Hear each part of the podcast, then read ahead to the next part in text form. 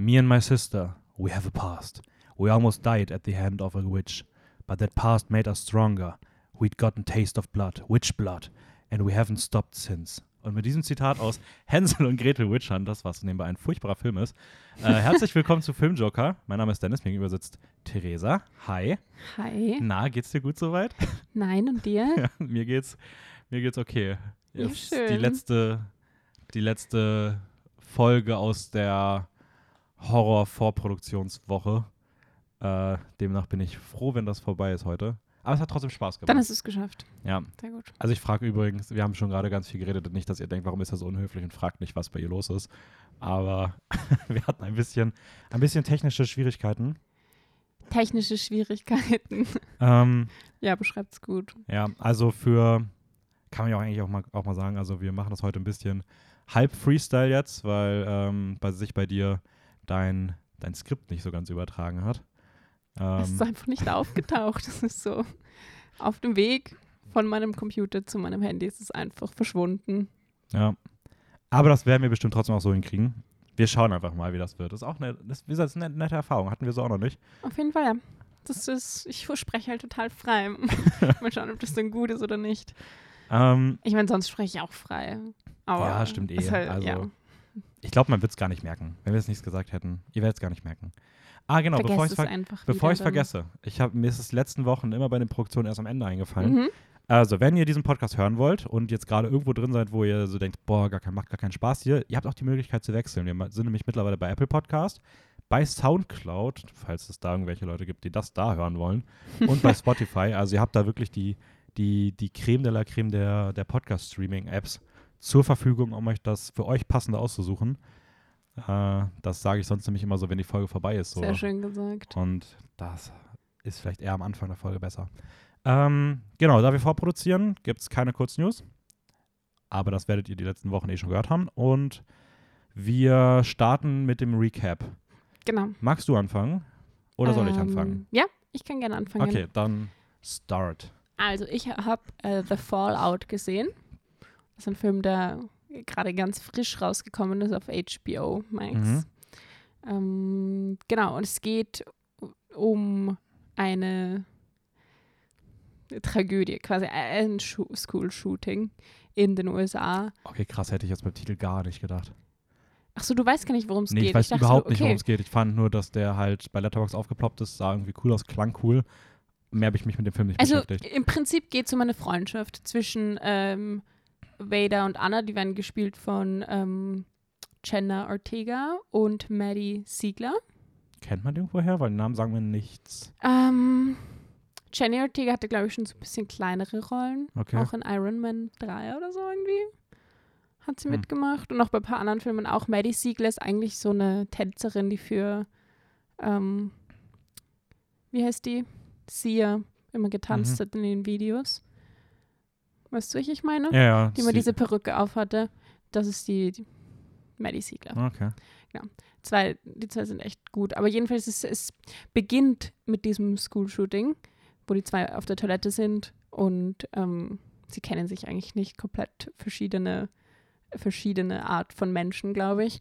Und dann ähm, durch dieses School-Shooting, sie verstecken sich zusammen in einer Kabine und erleben quasi dieses Trauma zusammen. Verbindet sie halt eine sehr, ein sehr spezielles, eine sehr spezielle Verbindung einfach zwischen ihnen und dann entsteht halt eine Freundschaft und irgendwie sie haben halt das Gefühl, dass nur sie einander dann verstehen, weil sie dadurch, dass sie das gemeinsam so durchgemacht haben, irgendwie beide ein ähnliches Verständnis davon haben und dann sieht man eigentlich im ganzen Film, wie sie versuchen, mit diesem Trauma umzugehen. Und das Mhm. ist echt gut. Also es ist echt intens, aber es ist, glaube ich, sehr real gehalten. Und ich, das- also das Schlimmste ist ja eigentlich, dass das sicher für richtig viele Schülerinnen und Schüler, Menschen einfach so triggering ist, weil das halt so eine Realität ist Mhm. in den USA. Auch wie sie dann teilweise ähm, so Shots zeigen von der ähm, amerikanischen Flagge, wie sie weht und ähm, als wäre sie die großartigsten, weiß ich nicht was, sondern in Wahrheit, War schon crazy, ja. ja. Aber du, die hat ja schon trotzdem gefallen. das ist halt etwas, Doch, es, ja. Nein, das, das, ich glaube, das kann man schon sagen. Es ist, ich, äh, hat mir schon sehr gut gefallen. Vor allem, es berührt einen voll. Es ist auch, wie gesagt, sehr real gehalten, habe ich das Gefühl. Auch die, die Monologe sind so, ich weiß, so würden wir auch miteinander okay. reden, glaube ich. Ist es sehr krass dramatisch, düster oder? Mhm. Okay. Nein, deswegen meine ich, es ist sehr realistisch, glaube ich. Am Anfang kommt dieses Shooting, aber es wird auch nicht, es ist nicht dieses, weiß ich nicht, oft ist es dann in Serien oder Filmen, wo es dann um das Thema geht, geht es dann halt um ähm, den Täter oder die Täterin, also den Täter meistens, der dann irgendwie, wie es zu dem Punkt gekommen ist oder sowas. Mhm. Aber so in dem Fall gibt es kein Gesicht zu dem Täter, es ist einfach nur ein Name und sonst nichts. Und es geht eigentlich darum, ähm, wie die Opfer damit umgehen, wie die Leute, die das überlebt haben, damit umgehen und das verarbeiten und so. Und um das Leben danach, nicht um das, was davor war. Basiert es auf einer wahren Geschichte oder ist es? Ich meine, es basiert, basiert wahrscheinlich auf 100.000 wahren Ja, ja, aber Geschichten. also aber so konkret nicht, Okay. nein. Ja, also klar, dass das natürlich irgendwo ähm, der Realität entspricht. Aber hätte ja sein können, dass es, sage ich mal, irgendwie ein spezifisches Ereignis wieder gibt oder sowas. Ich glaube nicht. Okay. Ja, ich glaube nicht. Aber halt, ja. Es ist echt, es ist echt cool, weil es halt deren, okay, cool, ich weiß nicht, cool das richtige Wort aber es ist echt gut gemacht. Es halt so deren Verbindung irgendwie richtig gut darstellt. Und auch die verschiedenen Arten, wie halt verschiedene Leute dann mit zum Trauma umgehen. Ja, wie gesagt, ich habe mir den, ich hab mir den, glaube ich, ungelogen, ich glaube, vorgestern oder so bei mir auf die Watchlist für das Jahr gesetzt, Mhm. weil ich bei Letterboxd halt gesehen habe, boah, der ist gut bewertet und der ist ganz vorne auf einmal jetzt und weiß nicht, ich fand auch das Poster sah irgendwie cool aus und äh, ja, mal gucken, ob ich den irgendwie auch nochmal nachgeholt bekomme, sobald man den dann irgendwie vernünftig irgendwie schauen kann. Ähm, aber ja, nice. Mhm. Dann will ich mal weitermachen. Ja. Äh, ich habe habe endlich nachgeholt, beziehungsweise zählt er eigentlich jetzt auch bei uns ähm, für dieses Jahr auch mit rein, obwohl er eigentlich offiziell letztes Jahr erschienen wäre, aber ja, Corona-Lockdown hat da ein bisschen den Kinostart vermasselt. Ähm, ich habe Last Night in Zoo nachgeholt von Edgar Wright, der neue Film. Der hat ja auch bei Baby Driver äh, Regie geführt oder bei der Cornetto-Trilogie. Mhm. Ähm, hast du den gesehen? Nein. Okay, perfekt. Dann ist wirklich niemand mit, hat den niemand von uns letztes Jahr gesehen. Dann ist es okay, wenn ich den für dieses Jahr reinnehme. Ja, das ist voll, ist voll in Ordnung. Ähm, es geht um Eloise Turner, gespielt von Thomason McKenzie. Die hat auch bei Jojo Rabbit mitgespielt oder bei Power of the Dog. Äh, ich kenne sie aus Leave No Trace, da, hat sie das, da habe ich sie das erste Mal gesehen. Ähm, und sie hat in jungen Jahren ihre Mutter verloren ähm, und lebt seitdem bei ihrer Oma auf dem Land. Sie hat jetzt allerdings ein Modestudium, glaube ich, begonnen und zieht dafür nach London. Mhm. Äh, das heißt, weg vom Land hinein in die große, große Stadt. Ähm, dort kommt sie mit anderen Studierenden aber nicht sonderlich gut aus, weil die sie so ein bisschen dafür ja, hänseln, dass alle dort teure, fancy Modemarken äh, tragen und sie halt das kleine Landmädchen ist, was ihre Kleidung selber genäht hat und halt aber auch alles so ein bisschen, so ein bisschen schüchterner aussieht, sage ich mal. Ähm, Eloise hat aber ein Talent, sie kann, ja, Talent, äh, ich, ich nenne es mal Talent oder eine Fähigkeit, ähm, sie kann halt, äh, gerade am Anfang des Films sieht sie halt ihre verstorbene Mutter, weil sie auch so ein bisschen ihren Traum. Das ist das Talent. Ja, es ist nichts, nichts, nichts, in dem Moment noch nichts Horrorhaftes. Okay. So, aber sie verfolgt halt auch den Traum, den auch ihre Mutter so ein bisschen hatte. Also es ist so ein gemeinsames Ding. Und zumindest ähm, entscheidet sie sich dann irgendwann in London in ein Einzelapartment zu ziehen. Und in ihren Träumen, die sie dort hat, betritt sie das London der 60er Jahre.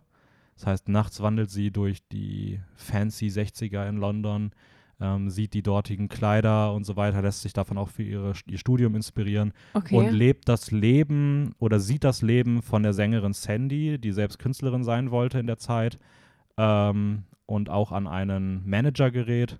Und das Coole ist, dass, dass diese Künstlerin ist dann gespielt von Anya Taylor-Joy. mhm. Mega krass, also die spielt das unfassbar gut.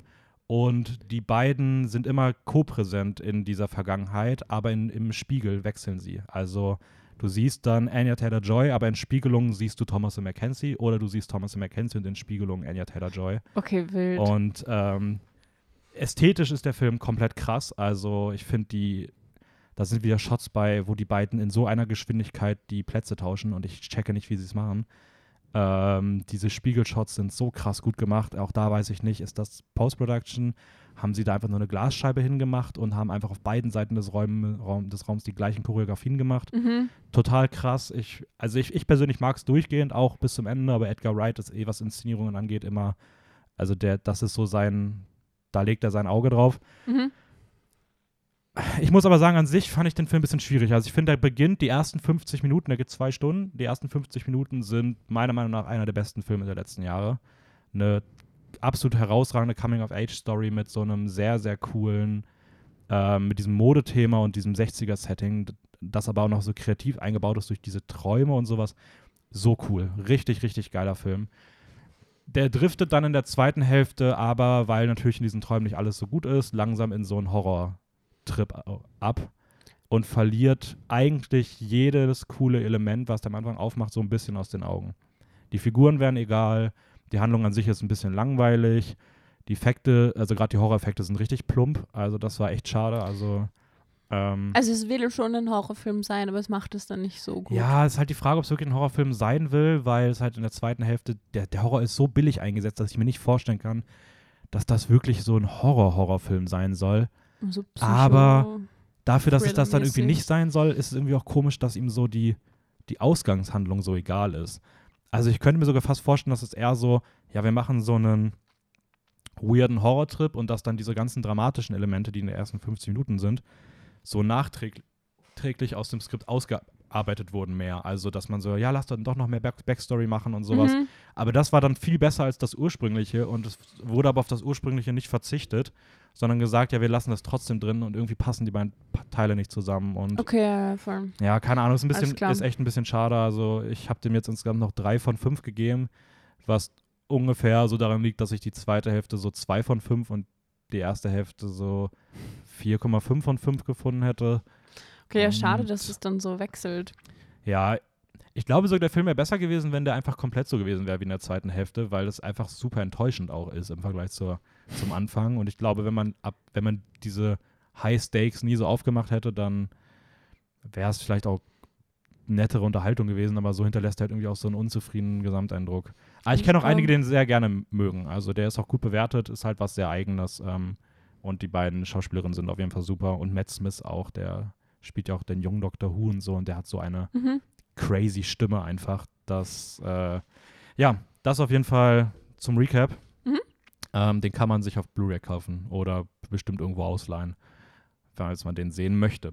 Ähm, ja, Hauptthema. Wir haben uns überlegt nach der Folge, wo wir über verschiedene Regisseure, Regisseurinnen geredet haben, für die wir immer ins Kino gehen würden, blind, äh, dass wir mal uns eine Person davon rausnehmen. Man kann das bestimmt auch im restlichen Jahr nochmal mit den anderen nach und nach machen, so ein bisschen, Mhm. weil das ja auch meistens welche sind, die eher so zwei, drei Filme nur haben. Ähm, das bietet sich immer, glaube ich, ganz gut mal an. Ähm, zumindest, wir haben ja schon letztes Jahr eine Folge zu Ari Aster gemacht. Äh, die heißt irgendwas mit Ari Aster. Ich weiß gerade, ich dachte, ich habe den Namen parat, aber ich, Horror, Ich weiß jetzt auch nicht, was du- Nee, Horror-Virtuose Ari Aster? Ich glaube, sowas könnte es Vielleicht- Ja, sein. sowas kann es sein. Ähm, ja, und wir haben uns jetzt für äh, jemanden entschieden, den ich persönlich als ebenbürtig beziehungsweise auch im Stil sehr, sehr ähnlich gesehen hätte. Mhm. Äh, und zwar Robert Eggers. Ähm, haben wir schon im Vorhinein, wir, ich hab, wir haben nicht viel gesprochen, aber ich weiß auf jeden Fall, dass wir da nicht ganz ein, einer Meinung sind. Äh, deswegen bin ich mal sehr gespannt, wo das so hingeht. Du hast es beide Filme noch nicht von ihm gesehen vorher, oder? Ich habe die Filme beide extra angeschaut für die Folge, genau. Aber ich, also ich kannte auch sonst keinen Film von ihm. Hattest du Hat er davon davor schon, er hat davor schon ein bisschen was gemacht, oder? Kurzfilme nur? Okay, das heißt, das waren die ersten beiden Mhm, das war Spielfilme. die ersten Nein. beiden Spielfilme, die er gemacht Ja, hat. war das erste Mal, dass ich sie, dass ich sie kannte. Ich war jetzt irgendwie sehr unvoreingenommen. Das bin ich reingegangen.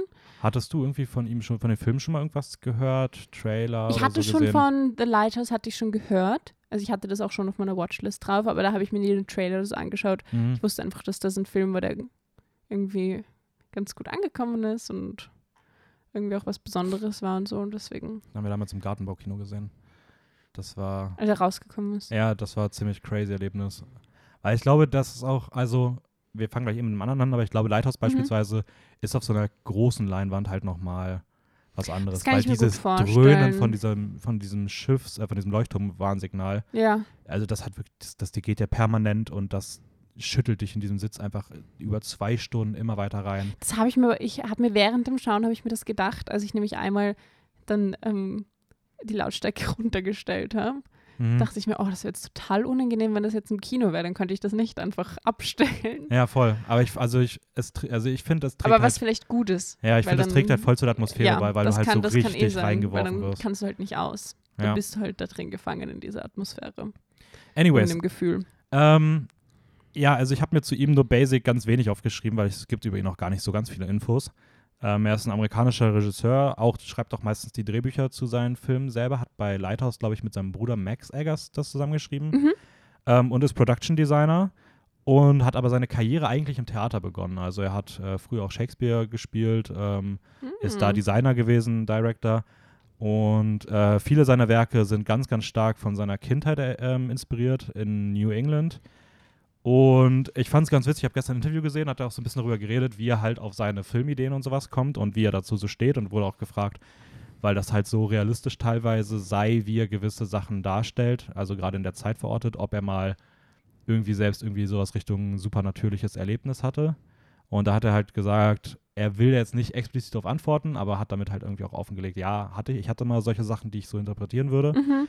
Ähm, und dass er viel mehr Interesse in seinem Leben an Mythen, Folklore, Märchen, äh, Religion aus so einer Sicht hat ähm, und alles, was mit dem Übernatürlichen zu tun hat, als mit Filmen per se. Also er lebt und liebt halt Geschichten, Märchen, Folklore und diesen ganzen Kram. Ja, das Ähm, ist cool. Ja, ich habe auch eben ein Interview gesehen, wo er sehr intensiv darüber geredet hat, wie ihn eben New England so geprägt hat Mhm. und dann vor allem die Herbstzeit in England, wenn es irgendwie grau wird und, und kalt und dann Halloween-Zeit kommt. Das ist ja auch, Ja, das ist ja auch ein, eine große Sache dort drüben. ja, stimmt. Das vergisst man immer, vergesse ich immer ein bisschen, aber das ist da ja nochmal deutlich präsenter. Das, nein, das macht zum Beispiel total Sinn. Ich war auch, ähm, New England habe ich ja auch gelebt eine Zeit lang. Ach echt? in der Zeit, in der Umgebung dort. Und da bin ich auch nach, ähm, okay, jetzt fehlt mir das Wort. Da wo die Hexen, Äh, Salem? Salem, genau. Salem? Ja. Salem. Nach Salem, ähm, dort gibt es auch zu, ähm, zu Halloween immer so, oder auch die Tage beziehungsweise Wochen, die auf Halloween zugehen, Mhm. wo es dann so herbstlich wird alles. Ähm, und da gibt es dann auch so eine große, so, wie so eine Art Festival. Mhm. Also jetzt nicht mit Musik, sondern einfach so ein Fest, wo halt alle Leute nach Salem strömen, um das irgendwie zu feiern.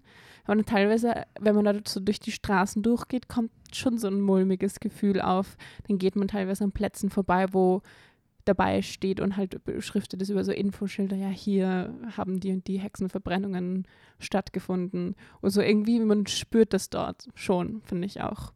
Ja, okay. Also das ähm, kann ich gut nachvollziehen. okay, das, das, das verstehe ich dann auf jeden Fall, dass das auch, äh, weil ich habe gedacht, inspiriert von der Kindheit war ich eher so, ja, okay, wahrscheinlich so von Märchen, die mir erzählt wurden, aber wenn das da ja wirklich auch, sage ich mal, ähm, von der, von der Regionalität irgendwie sich durch sowas wie Salem aufdrängt oder man das auch an anderen Ecken spürt, dann voll, ist ja nochmal krass. Also das ist ja nur eins, ein, ein, einer von vielen Orten, wo das sehr Ah, okay. präsent ist, glaube ich. Aber dort habe ich es halt erlebt Mhm. und deswegen kann ich das auch irgendwie gut äh, nachfühlen. So.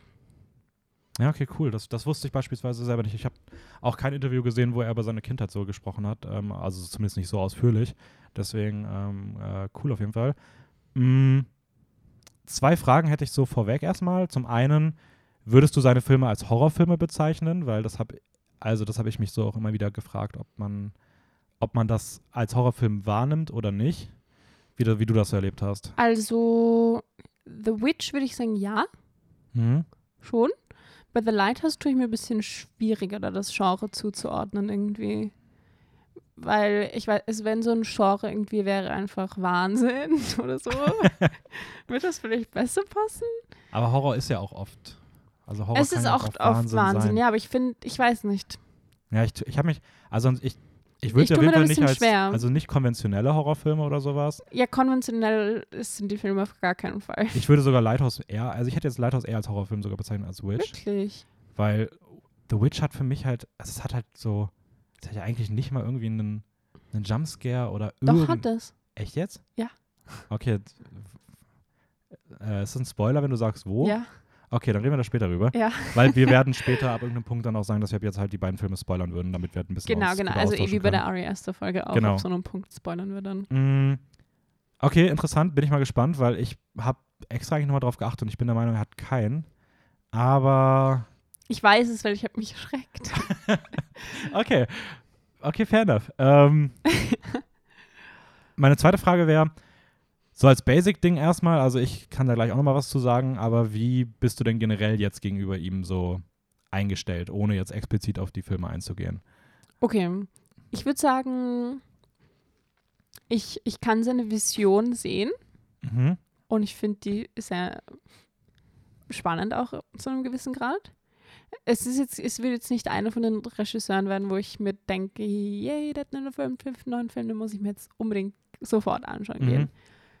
Aber ich würde es mir auch anschauen. Okay. Einfach um zu sehen, was er noch macht, weil ich glaube, also so die Art von den Filmen ist doch, wie du gesagt hast, sehr unkonventionell und was sehr Originelles. Und ich finde auch diese Mythen, finde ich auch interessant. Prinzipiell. Mhm, okay. Ähm, Also ich bin jetzt nicht komplett negativ, wenn du das dachtest. nein, nein, nein, okay. Äh, ich hatte ein bisschen Angst oder sowas, dass du irgendwas an ihm hast, wo du sagst, boah, richtig furchtbar oder sowas. Aber Nein. wenn man einfach nur mit den Filmen nicht vibet direkt, ist ja, kann ja, kann ja auch voll passieren. Also Ja, ähm, genau. ich glaube, Lighthouse fand, fand ich persönlich aber auch, also ich habe ihn jetzt, glaube ich, dreimal schon gesehen Mhm. und der wurde bei mir bei jedem Mal besser und The Witch auch. Also ich habe auch The Witch jetzt mittlerweile hochgesetzt bei mir bei Letterbox.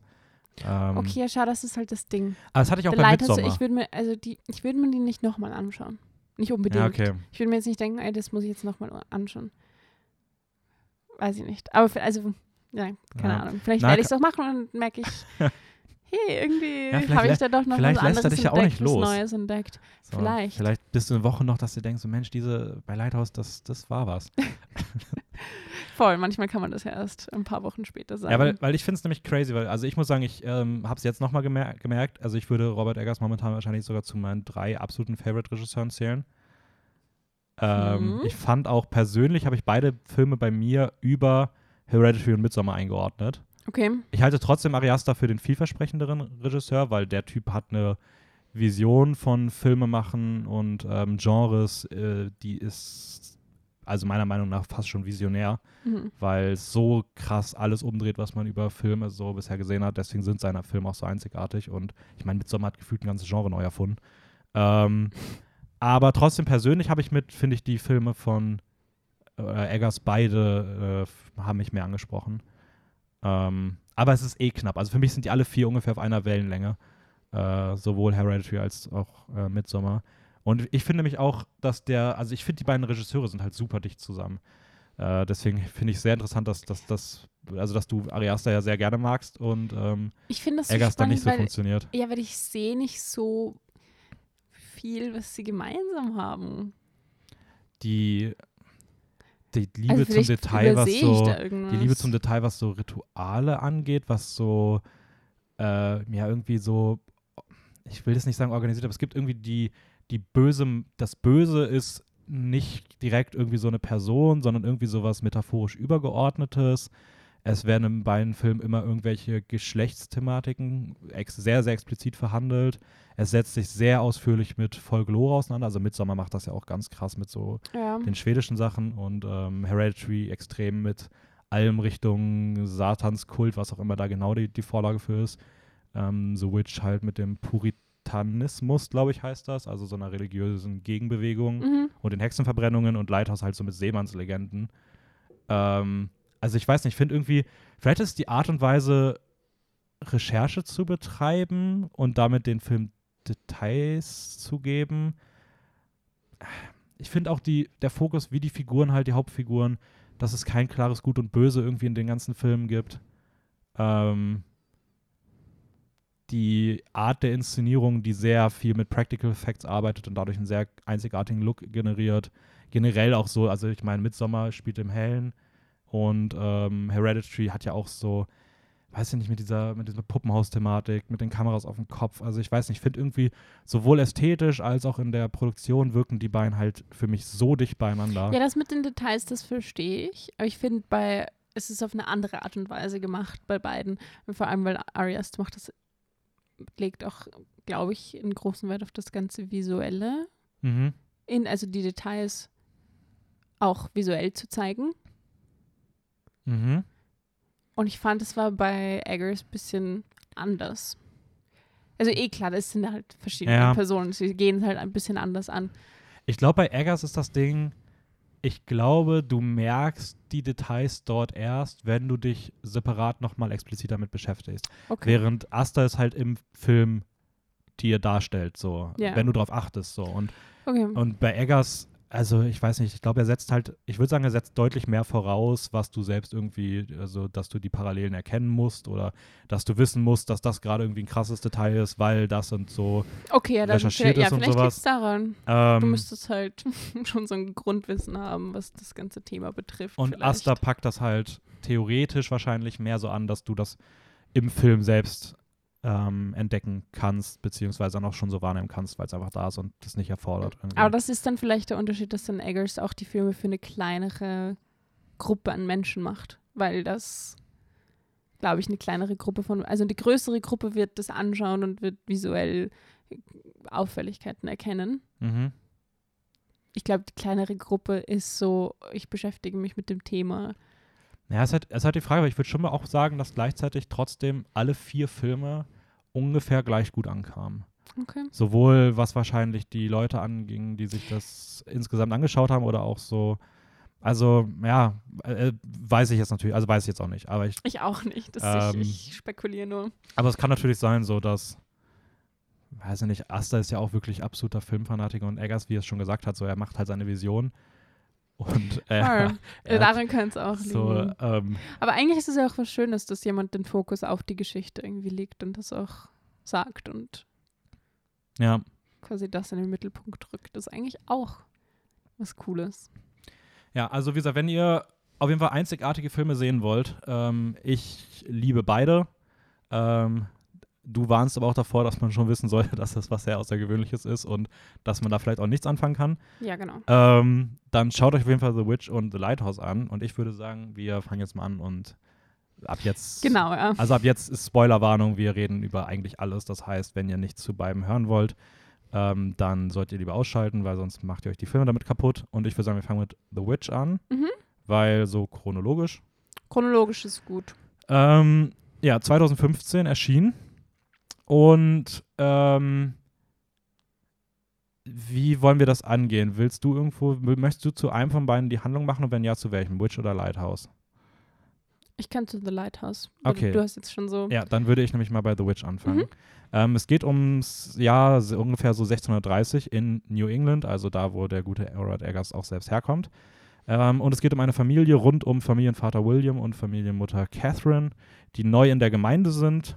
Ähm, sie sind neu in New England angekommen, doch werden dann in einem Kirchenprozess aus der Kirche ausgeschlossen. Das Ganze findet statt kurz nach, ich glaube, es heißt Mayflower, habe ich nachgelesen. Das ist das erste so Schiff, was von England äh, die damaligen, es wird immer als Pilgerväter, aber ja, bezeichnet, äh, nach Amerika gekommen sind und da ansiedeln und zumindest werden sie aus der Kirche ausgeschlossen, also ziehen sie alleine rauf, raus auf ein kleines Stück Land am Rande eines Waldes, wo sie dann mit ihren fünf Kindern ein streng christliches Leben führen, ähm, beziehungsweise auch da wieder christlich, sagen wir so, dahingestellt, weil äh, sie gehören dem Puritanismus an. Ich habe mich da gestern versucht, ein bisschen einzulesen. Ja. Ähm, das geht so darum, äh, die Religion wieder, wie der Name schon sagt, pur zu machen, also nicht auf teure Altare, äh, irgendwelche Kreuze, Feste und sowas, sondern so ein ganz, ganz bodenständiges, entschleunigtes Leben, ähm, Arbeit und Fleiß bestimmt den Alltag, ähm, keine heroisierten Idole oder Wertvorstellungen groß, sondern Arbeit, Fleiß, ähm, jeder Aspekt des Lebens durch Gott geprägt und Aber pur, das heißt dann auch, dass sie dadurch ähm, quasi pur sein wollen. genau, so theoretisch schon. Das ist so, Das ist aber irgendwie eine Herausforderung. Das ist bestimmt eine Herausforderung. ähm, ja, aber so an sich ist zumindest da so der, der Gedanke hinter von der, von der Familie. Und eines Tages verschwindet dann aber das Neugeborene. Ähm, es wird angedeutet, dass er in den Wald verschwindet und es werden halt Ereignisse losgetreten, wo die Familie anfängt, sich gegenseitig äh, zu beschuldigen, wer damit was zu tun hätte, wer böse wäre, ob irgendeiner eine Hexe wäre, was mit Teufel zu tun hat, was da passiert ist und Mhm. die Familie verfällt langsam in einen Wahn oder einen Hass aufeinander. Ähm, zumindest in Miss Misstrauen untereinander. Ähm, ja, das ist so die, die, die Basic Story, würde ich mal sagen. Mm, wo ich gerade merke, das muss ich gar nicht so ausführlich zusammenfassen, weil wir haben ja gesagt, wir spoilern. Also alle, die jetzt noch zuhören, kennen den Film ja. Ach ja. Ja. Anyways, wir haben schon mal ein bisschen ausgeschmückt, was so, was so Puritanismus ist, was Mayflower ist. Ähm, ja. Mh, vielleicht vorweg so, wie fandst du denn erstmal oberflächlich den, den Film so? Ähm, der hat mir eigentlich oberflächlich ganz gut gefallen. Mhm. Oder anders. Oberflächlich hat er mir nicht so gut gefallen, aber dann haben mir einzelne Details eigentlich schon gut gefallen. Also den fand ich, der, ich dachte mir danach nicht, boah, was für ein Dreck habe ich mir da gerade gegeben. Okay. Sondern es war, es, war schon, es war schon gut. Aber das, was du sagst, dieses, das ist halt, wie sie langsam in den Wahnsinn gehen. Das hat mich teilweise so aufgeregt. So, das, das ist das Ding. So, der Film hat mich viel spüren lassen, was eigentlich was Gutes Mhm. Aber teilweise war es so Wut, vor allem gegen, gegen die Mutter. Ja, voll. Würde ich auch unterschreiben. Ja. Ähm, ich glaube, also ja, ich bin mir auch ziemlich sicher, dass es genau das auslösen soll, weil es ja auch so ein bisschen der amerikanischen Geschichte den Spiegel verhalten will. Mhm. Ähm, hast du dich bei dem Film irgendwie mit äh, so Background äh, beschäftigt, so ein bisschen? Oder, oder soll ich, oder, oder bist du jetzt mit dem reinen Filmwissen, sage ich mal? Ich bin mit dem reinen Filmwissen und ein bisschen was Egger halt dazu gesagt hat, aber das Okay. haben wir eh schon, das mit diesen Okay. Ritualen und sowas. Ah. Ähm, und das ist halt natürlich widerspiegelt die, den Umgang, vor allem in dieser sehr religiösen Zeit, Mhm. mit, ja, ähm, darauf wollte ich nämlich gerade mit Dingen, die sie halt nicht erklären konnten. Ja, aber ich finde halt genau das erklärt dann halt irgendwie auch die, das Verhalten der, der Mutter so. Also dieses, Ja, ja, nein, es ist eh klar, es ist halt etwas, was sie nicht, ähm, was sie nicht kennt oder was sie nicht irgendwie rational erklären kann, die Dinge, die passieren. mhm. Und dann vor allem durch diesen, diesen christlichen Hintergrund ist es dann halt naheliegend, die Sachen, die irgendwie negativ sind und die halt irgendwie unerklärbar sind, irgendwie auf den Teufel und auf Hexen zu schieben. ja, voll. Aber wie gesagt, es wurde ja auch genauso in der echten Zeit gemacht. Also Ja, genau, ähm, des, deswegen, also das, das ist schon klar, woher das kommt. So. ja. Ich finde es halt dabei irgendwie, erstmal, also ich finde es total beeindruckend, wie Eggers, also der Typ, was der an Recherche in Filme steckt, ich wüsste nicht, wen es da noch gibt, der das auf diesem Level macht. Weil ähm, ich habe mir mal so ein bisschen angeguckt, wie der, so jedes Detail in diesem Film ist maximal historisch akkurat ausgearbeitet. Ich glaube, fast jeder Dialog oder die meisten Dialoge basieren auf Prozessakten, Mitschriften, ähm, Texten aus der damaligen Zeit. Also er hat fast nichts irgendwie dem das Zufall überlassen. Vor allem, das habe ich gesehen, das hat er, glaube ich, am Ende vom Film nochmal so kurz eingeblendet. Da gab es ah, das kann gut Einblendung. sein. Da habe ich, äh, da war ich schon auf Letterbox und so, okay, ich rate den jetzt, der Film ist vorbei. Ähm, ja, genau, so, sowas. Ähm, außerdem, ich fand es auch, find's auch irgendwie witzig, dass selbst so ein Detail wie die Landwirtschaft, ähm, dass die da ja, also das sind ja so, also die haben ja, sind ja irgendwie, haben ja so eine kleine Farm da mit ihrem Mais, glaube ich, den Ja. die da anbauen, ähm, dass alles, was damit zu tun hat, einfach auch nicht so hingeklatscht ist, sondern dass er extra Landwirtschaftsbücher aus dem 17. Jahrhundert sich angeschafft hat, die darüber erzählen oder die auch damals den, diesen ersten Siedlern dann gegeben wurden und so, hey, so könnt ihr Landwirtschaft machen, da haben wir es aufgeschrieben. Okay. Und er hat halt genau anhand dieses Buches halt nachgebaut und sowas. Und auch alles andere in diesem Film ist halt bis ins kleinste Detail, also nichts ist dem Zufall überlassen. So. Mhm. Es sind, die Kleidungen sind versucht genau aus der Zeit, es sind nur Musikinstrumente, die es damals schon gab Oh, das Ähm, ist cool. und, und so weiter und so fort. Mhm. Und ich finde halt diese ganze Recherche dahinter ist halt so krass und ich finde, es fühlt sich halt sehr stark auch wirklich an wie ein Film, der, wenn man jetzt mal diese Horrorelemente halt wegnehmen würde, ähm, diese paar Horror-Images, so der Rest, das sieht und fühlt sich halt wirklich an wie aus der Zeit. Also auch die Sprache, die sprechen ja auch in dem, Das in stimmt. älteren ja. Englisch. Na, das fand ich, ich fand auch, dass das ein Teil mir richtig gut gefallen hat. Deswegen mag ich ja auch so Filme, die irgendwie in der Vergangenheit Mhm. spielen so gerne, weil du dich dadurch so ein bisschen reinversetzen kannst in die Zeit. Vor allem, wenn es so authentisch nachgemacht ist, die Art, wie sie leben in diesem Haus und wie sie das alles. Also das fand ich schon Ja, auch sehr, sehr cool. Das, was du gerade angesprochen hast, das mit der Sprache, da habe ich mir ein bisschen schwer getan. Also eh klar, das halt, das macht das Ganze noch ein bisschen authentischer, Mhm. aber ich habe da wirklich Untertitel einschalten müssen, weil ich es Okay, ich, ich hatte, hatte ich eher. Ähm, so, weil wahrscheinlich, wenn ich es nur so hören würde, würde ich auch. weil am Anfang ich Okay, was? wirklich, ich so, was redet? und dann habe ich halt die, die Untertitel eingeschaltet, dann, ist, dann war es okay. Aber das ist schon schwer gewesen, das zu verstehen. Teilweise hat das dann auch so ein bisschen ähm, was weggenommen, glaube ich fast. Also ich glaube, es ist gut, dass er es gemacht hat, Mhm. weil wie du sagst, wenn er so historisch so akkurat ist, dann gehört das halt einfach dazu. Aber andererseits, wenn du dir so schwer tust, es zu verstehen, ist es manchmal auch schwer, dann so mitzukommen. Ja, ich hatte die gleiche. Es war nur am Anfang so, sorry. Es war nur am Anfang so bei mir, weil dann war ich so, okay, egal, ich schalte jetzt einfach die Untertitel an und es ist okay, ich kann ja auch koreanische Filme anschauen und denke mir nicht, Mann, was für ein Schwachsinn, Mhm. ich verstehe ja gar nichts. So, ähm, Kann, kann ich aber voll verstehen. Ich hatte da jetzt auch letzte Woche, glaube ich, über bei Tragedy of Macbeth so ein bisschen äh, rüber geredet.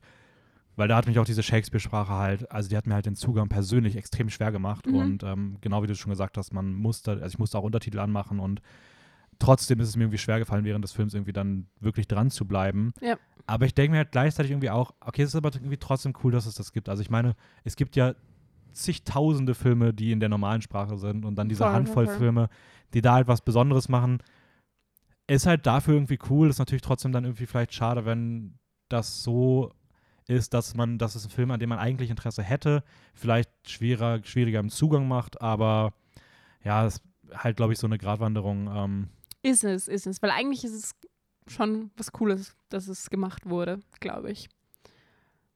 ja. Also ich, ich persönlich, ich persönlich mag es auch gerne. Vor- und Nachteile. Ja. Also ich, ich muss sagen, ich finde beispielsweise, ähm, um mal ganz kurz nochmal auf so Gefallen zu kommen, ich finde ähm, das Schauspiel im Film richtig krass gut. Also ich finde Anya Taylor-Joy, ich weiß gar nicht, ob das ihr erster Film war, den sie so gemacht hat auf der großen Leinwand, aber äh, die kann die Hauptrolle voll tragen. Auch den Ähm, Vater finde ich Und ich finde auch den mega. Vater Ralph Innocent, Und seine Stimme ist der Hammer. ja. Also, da, also- der könnte mir stundenlang irgendwas erzählen. das finde ich echt. Ja, ich finde auch die beiden habe ich mir halt auch rausgeschrieben, weil ich die halt besonders, be äh, besonders herausstechend finde. Ich finde, die Mutter macht das auch gut, aber Ich wollte gerade sagen, die Mutter wahrscheinlich auch, aber die war mir halt so unsympathisch, ja, dass ich es jetzt nicht so loben kann, was er eigentlich für die Schauspielerin selbst spricht. ja, voll. Also, Ja. aber ich finde schon, dass Anya Taylor-Joy und der Vater so die beiden sind, die ähm, sehr rausstechen. Mhm, Ähm, finde ich, finde ich auch auf jeden Fall. Kann ich unterschreiben. wa- was sind denn so die Elemente in dem Film, die dir jetzt persönlich dann eher weniger zugesagt haben? Es, das ist das Ding, das ist das Ding, was ich am Anfang gemeint habe. So oberflächlich, Mhm. alles zusammen, finde ich es halt nicht so gut. Irgendwie, irgendwas sitzt nicht so richtig. Aber wenn ich mir die Details und die, die einzelnen Elemente anschaue, habe ich eigentlich kein konkretes Problem damit. Aber kannst du oberflächlich benennen, was es ist, oder ist es eher wirklich nur so ein Feeling? Ich glaube, es ist. Ich glaube, einerseits ist es ein Feeling, andererseits ist es, ist es auch das Gefühl davon, nichts zu fühlen. Wenn du weißt, was ich meine. Okay, also so emotionaler Zugang. Es war nicht so leicht, finde ich, dann so da so reinzukommen und das emotional so mitzufühlen. Ähm, auch die, die Art, wie die verschiedenen Charaktere irgendwie so vorgestellt werden, da war, ich weiß ich nicht, finde ich nicht so gut, äh, war nicht so gut. Äh, Finde ich interessant, weil ich habe tatsächlich auch, als ich jetzt das zweite Mal geguckt habe, irgendwie gewisse Figuren anders erlebt, als ich sie nach dem ersten Mal in Erinnerung hatte. Also ich habe beispielsweise gedacht, dass die Figur von Anya Taylor-Joy, Mhm. ähm, erstmal finde ich die beim zweiten Mal wirkt sie ein bisschen weniger als zentrale Protagonistin, als ich sie am, also im Kopf hatte, Mhm. weil ich finde schon, dass es eigentlich auch andere Figuren sehr präsent zeigt so und Schon. es konzentriert sich dann irgendwann schon so ein bisschen auf sie, aber sie ist jetzt nicht in jeder Szene so und ich habe gedacht, sie wäre wirklich so der absolute Hauptfokus. Ähm, und ich hatte irgendwie nach dem ersten Mal abgespeichert, dass ich das Gefühl hatte, dass sie weitaus früher schon als die Böse, also nicht die Böse, aber zumindest die dargestellt wird, die das Übel über die Familie bringt. Ähm, und das nicht. und habe irgendwie das ein bisschen falsch interpretiert, aber das kommt ja eigentlich erst im Finale. Also, Ich, es kommt, glaube ich, erst ein bisschen später. Davor war sie aber trotzdem schon so. Also, es kommt erst im Finale, dass sie als die Böse dargestellt wird. Aber davor war es schon so, dass sie irgendwie für viele Sachen ähm, quasi als Schuldige erklärt wurde. ja, voll, genau, aber und irgendwie doch sehr schlecht behandelt wurde. Einfach Ja, ja, aber ich, ich hatte wirklich in meinem Kopf irgendwie abgespeichert, ja, sie hat schon ganz am Anfang des Films den Deal gemacht mit dem, mit dem Teufel und alles andere, sie lenkt die Familie sozusagen so ein bisschen in das Unglück, aber das macht sie überhaupt nicht. Also es ist ja gar nicht, Also sie ist ja gar nicht Nee, eigentlich nee, das- schuld. nee, das kommt erst alles am Ende. Also es ist ja auch, ich habe gestern noch gesehen, dass Eggers irgendwo gesagt hat, er, sie wird halt am Ende zu dem erst, was alle anderen ihr Ja. immer wieder gesagt haben, was halt auch wieder genau aus der Zeit stammt. Ja, nein, das halt ist ja, das ist voll. Alle sagen, So hätte ich es eigentlich auch verstanden. ja, Dass sie ist halt irgendwie so ein Opfer in dem Ganzen. Sie wird Voll. halt dargestellt, als wäre sie die, weiß ich nicht, das schwarze Schaf in der Familie. äh, Aha. ja, Aber, ähm, aber sie ist es halt nicht. Nee, voll. Aber wenn du halt das immer hörst und dann für all das, was passiert, irgendwie auch äh, schuldig erklärt wirst, irgendwann, weiß ich nicht. Hi, äh, kurze Nachricht aus der Post-Production. Äh, wir haben jetzt über Midsommar und Hereditary im Podcast geredet und aus Versehen dabei ein bisschen die Enden gespoilert. Das heißt, wenn ihr die beiden Filme noch nicht kennt und das nicht hören wollt, dann schaltet 90 Sekunden weiter. Dann seid ihr auf der sicheren Seite. Allen anderen viel Spaß damit und dann viel Spaß insgesamt. Bye, bye. Ja, also sie geht ja, also ich würde auch schon sagen, es ist, es erinnert, erinnert mich sehr an, an Midsommar erinnert, aber Midsommar auch erst in der Interpretation, wie ich sie jetzt habe, nachdem ich sie viermal gesehen, ihn viermal gesehen habe und Okay. auch in meinem Horrorseminar wir da zwei Stunden drüber geredet haben, ähm, das ist halt so dieses, eigentlich würde man ja denken, das Ende könnte ein bisschen auch so fast keine, also bei Witch jetzt nicht richtiges Happy End, aber sie ist ja schon irgendwie zufriedener, als sie im restlichen Film wirkte. Ja. Aber es ist ja trotzdem eigentlich ein absolut horrorhaftes Ende, dass sie halt an den Satan gerät, dass sie, ähm, Ja, eigentlich schon. dass sie halt zu ist etwas jetzt kein Happy Ending. Nee, voll nicht. Und das hat mich halt sehr an Midsommar erinnert, wo die halt auch sehr durch Tricks in diesem Kult landet. Eigentlich dann erstmal auf den ersten Blick glücklich aussieht, aber wenn man halt guckt, was es damit auf sich hat, die ja eigentlich auch vollkommen in diesem horrorhaften System verschluckt wird, die ja, Protagonistin dort. voll. Ähm, was ich halt in beiden Filmen einen sehr spannenden Ansatz finde. Ja, das ist ein guter Punkt. Das ist eine Parallele, die ich, Ja, die so- ich akzeptieren und- kann. Und, und solche, das ist in Hereditary, Hereditary theoretisch ja auch so, die Mutter, die halt erst als versucht, irgendwie alles zusammenzuhalten und dann halt am Ende die erste ist und auch der Sohn. Also gehen ja auch alle in diesem Kult auf, also es überlebt ja auch da keiner. Spoiler an Hereditary an der Stelle. Aber hey, wir haben gesagt, wir reden über beide. Ähm, und Nice, ähm, ja, naja, der Weg dahin ist das hier. kein Problem. Ähm, Midsommar übrigens auch, ja. Naja. Ähm, mein Fehler. well. Gott, oh Gott, ich hoffe, ich habe jetzt niemanden den Film versaut. Äh, vielleicht sage ich das im Video einfach, was wir dazu machen. Ja, Nochmal so, hey, ab einem gewissen Übrigens- Punkt spoilern wir zu Witch und Lighthouse und übrigens auch ein bisschen was expliziteres zu Midsommar und Hereditary, weil wir die beiden miteinander vergleichen. Also passt bitte auf. ähm, ja.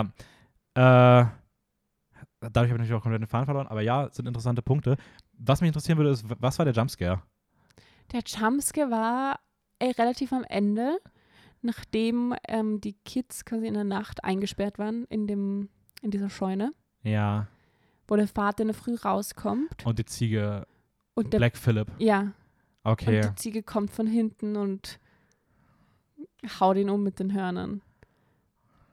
Das Ja, war schon, okay. ein, es war nicht so ein typischer Wumms, ja. aber es war schon ein Jumpscare. Also ich, find- ich würde das schon als sowas bezeichnen, weil ich bin nach hinten gejumpt. Ja. Ich war so, oh, was? Es ist halt ein sehr untypisch. Also es ist ein sehr practical inszenierter Jumpscare, der nicht einfach nur zum Erschrecken da Nein, ist. voll. Es ist Aber nicht, ja, es ist okay, nicht ich- plötzlich ja. springt was ins Bild rein oder weiß ich nicht, sondern es ist, es ist halt, aber es ist schon dieses typische, es ist halt sehr ruhig, er schaut sich um, irgendwie spürt man schon so ein bisschen den Horror aufkommen und dann von hinten wird er halt plötzlich Mhm. von diesem Bock da ähm, Black Phillip. Ja, Bester Name übrigens. Äh, Fun Fact: Das war das einzige Tier am Set, was richtig schwer war, mit dem zu drehen. Die anderen Tiere waren alle richtig so, jeder Shot hat perfekt gesessen und diese Ziege hat nichts gemacht, was die wollten. Oh, ne, wer hat Also, äh, Eggers meinte auch, das war eine Qual mit, also es war ganz, ganz anstrengend, aber sie haben, haben, haben äh, alle Philipp ganz, ganz lieb gehabt. Ähm, aber, also er hat auch da halt sehr, sehr, also natürlich alle, ich glaube, die haben sogar ein bisschen was mit CGI bei ihm dann noch machen müssen. Das war somit das einzige an das? Holst du Effekten. dir nicht einfach eine andere Ziege? Also jetzt mal. Nee, also weiß ich nicht, was ziehst du da noch schon durch. Oder sie dachten gehört sich, dazu, naja, wenn du das Mädchen passt jetzt drehst. eigentlich schon auch zu dem ganzen, zur ganzen Story, dann lassen wir uns jetzt. Ja, aber fand, fand ich, finde ich irgendwie ganz lustig, aber ja, okay, nee, ver verstehe ich schon, dass das So. als Jumpscare gilt. Ich glaube auch, dass ich das Ende nicht so richtig verstanden habe. Also den Teil, die Auflösung, wer war jetzt schuld an dem Ganzen? Mhm. Nur Black Phillip, der das Ganze gesteuert hat über die Hexe, die im Wald gelebt hat? Oder wie, also was hat der dann mit der Hexe zu tun? Und, und Also ich würde einfach was haben dann die zwei Kids miteinander zu tun? Also, Also, bei den meinen Kids bin ich mir auch nicht ganz sicher. Das, sind so die, das ist so die Lücke, die ich auch noch ein bisschen habe, was die genau dafür eine Rolle spielen. Ob die einfach schon eher einen Deal gemacht haben, weil sie auch mit ihm reden können. Also er, meiner Meinung nach ist er halt eine ganz klare Inkarnation von halt Satan, also dem Teufel. ja, voll, in dieser Ziege halt genau, in drinnen. dieser Ziege drin. Und er kommuniziert halt mit den Kindern, aber oft sind ja Kinder dann noch ein bisschen zugänglicher für solche Ja. Sachen, weil sie halt nicht so einen Filter über alles drüber haben. Deswegen, Mhm. das macht schon Sinn. Aber was, also wie ist Also- da die Connection? Also ich würde sagen, für mich ist das Ende, man sieht am Ende ja die, ähm, ich glaube, es heißt Koven. Koven heißt das Koven, diesen, dieses typische, was immer wieder erzählt wurde, dieses Hexenritual das vom Feuer. vom Feuer. mhm. Und dann am Ende, wenn sie halt aufbrechen und hochfliegen, ist das ja dieser Hexenflug. Ich weiß nicht, wie das genau heißt. Mhm. Aber das sind auf jeden Fall so, ich nenne es mal Ammenmärchen, die halt auch in den Erzählungen immer wieder irgendwie beschrieben wurden, dass die damals halt gab. Ja. Und da siehst halt da diese ganzen äh, Frauen, theoretisch, die da jetzt erstmal sitzen. Also man sieht es alles aus der Ferne, aber es sind, werden alles Frauen sein, weil Ja. Hexen halt. Und ich würde das so lesen als, man sieht halt die ganzen Frauen, die in der damaligen Zeit zu Hexen gemacht wurden, weil es ja ein Ergebnis dessen ist, dass sie halt so lange ihr erzählt wurde, dass sie die Hexe sei, bis sie es am Ende wirklich annimmt. Wie das halt auch bei der Rolle von Anya Taylor-Joy Genau, der das, Fall ist. ja, genau, wie das bei der der Fall ist und dass du jetzt halt dort im Wald siehst, das ist schon mit mehreren passiert. Ja. Ähm, sie ist halt vom Satan selbst auch unterm Strich ausgetrickst worden. Sie, also er drängt ihr halt, er gibt ihr halt theoretisch eine Zukunft, die für sie erstmal besser erscheint, weil sie hat jetzt das, was sie wollte. Aber sie ist halt voll da rein beeinflusst worden. Also ja. Ähm, es ist, wie gesagt, definitiv kein Happy End, was man ihr eigentlich wünschen kann. Dann voll den Teil verstehe ich. halt. Ähm, und, das, und das Ende ist für mich dann halt einfach nur noch auf einer metaphorischen Ebene ein Zeichen dafür, dass es halt viele dieser Frauen gab in der damaligen Zeit, die halt von der Gesellschaft völlig ungerechterweise zu Hexen gemacht wurden. Ähm, Voll, voll, voll. Nein, ich glaube, den Teil habe ich auch relativ so verstanden, Mhm. wie du das jetzt erklärt hast. Eben, das ist eben dieses Hexenritual und, ähm, und so weiter. Aber der Teil davor, also ich weiß nicht, ich weiß nicht, ob Ende gesagt, ich meinte jetzt eher den Teil davor, wo sich das Ganze im Hintergrund immer so abspielt mit der Hexe. Mhm.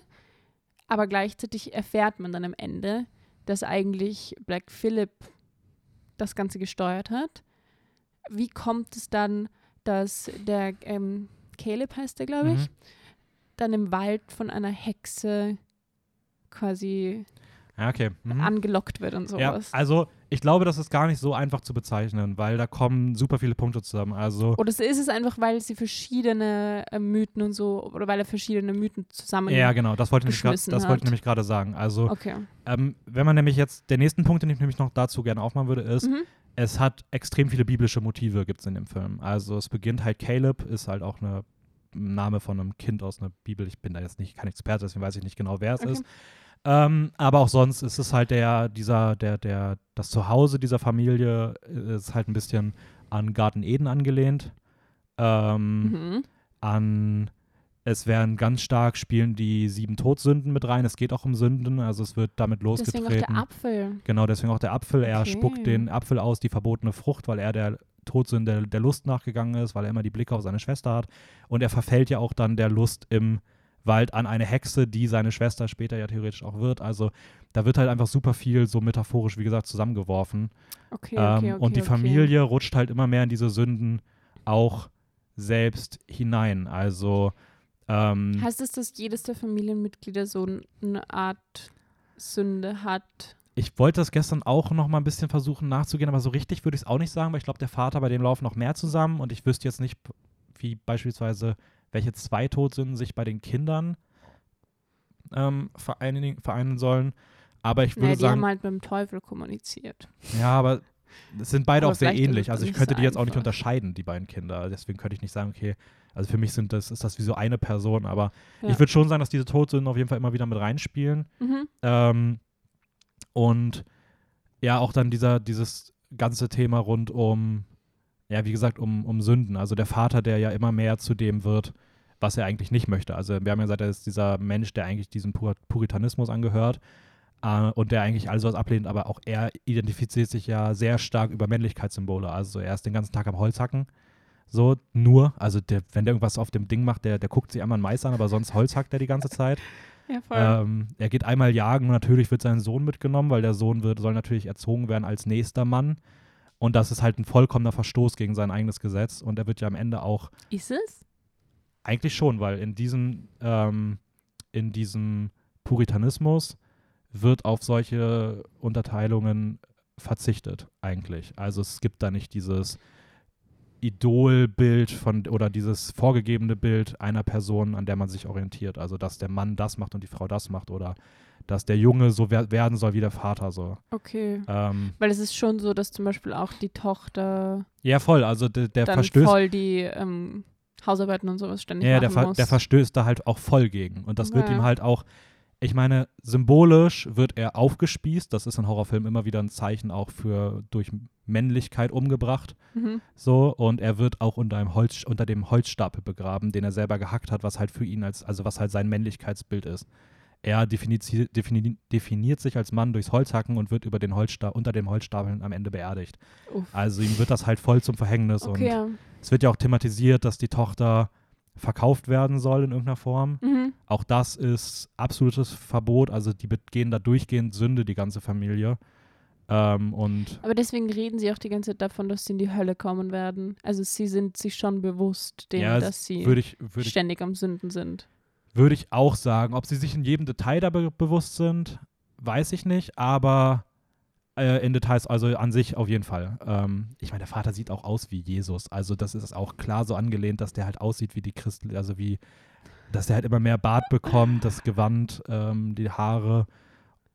Das ist schon auch alles so ein bisschen daran angelehnt, dass es halt in so eine Richtung geht. Okay. Ähm, und Anya Taylor-Joy ist halt für mich so ein bisschen die Person, die das am ehesten wahrscheinlich eigentlich vertreten würde, die halt da ja auch nicht reingehen möchte, die auch den Vater immer wieder sehr aggressiv konfrontiert und ihn eigentlich auch, auch recht hat mit ihren Aussagen. Sie ist halt ein bisschen wie so eine Aus, also eine Außenstehende, weil sie das Ganze Mhm. so ein bisschen von außen betrachtet, oder?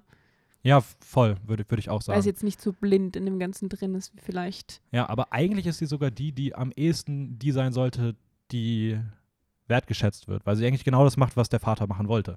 Ja. So, aber ja, dann So leicht ist dann halt auch wieder. Da sagt der Daddy dann doch, nee, so nicht hier. äh, du gehst jetzt hier erstmal mein, meine Kleidung waschen und dann gehst du auf dem Feld irgendwas machen. Und dann kümmerst du dich um die Kinder, dann Ähm, und dann bist du die Hexe. ja, das, glaube ich, sind da halt super viele Motive, die da damit reinspielen. Also ich weiß nicht, ob das deine Ursprungsfrage ein bisschen beantwortet.